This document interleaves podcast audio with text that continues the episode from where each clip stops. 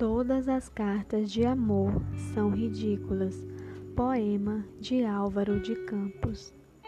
Todas as cartas de amor são ridículas.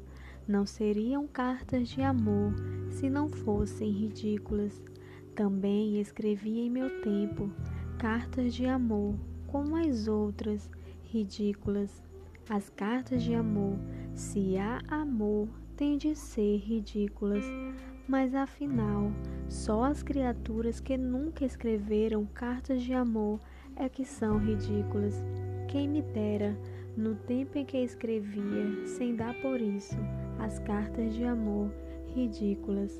A verdade é que hoje as minhas memórias dessas cartas de amor é que são ridículas.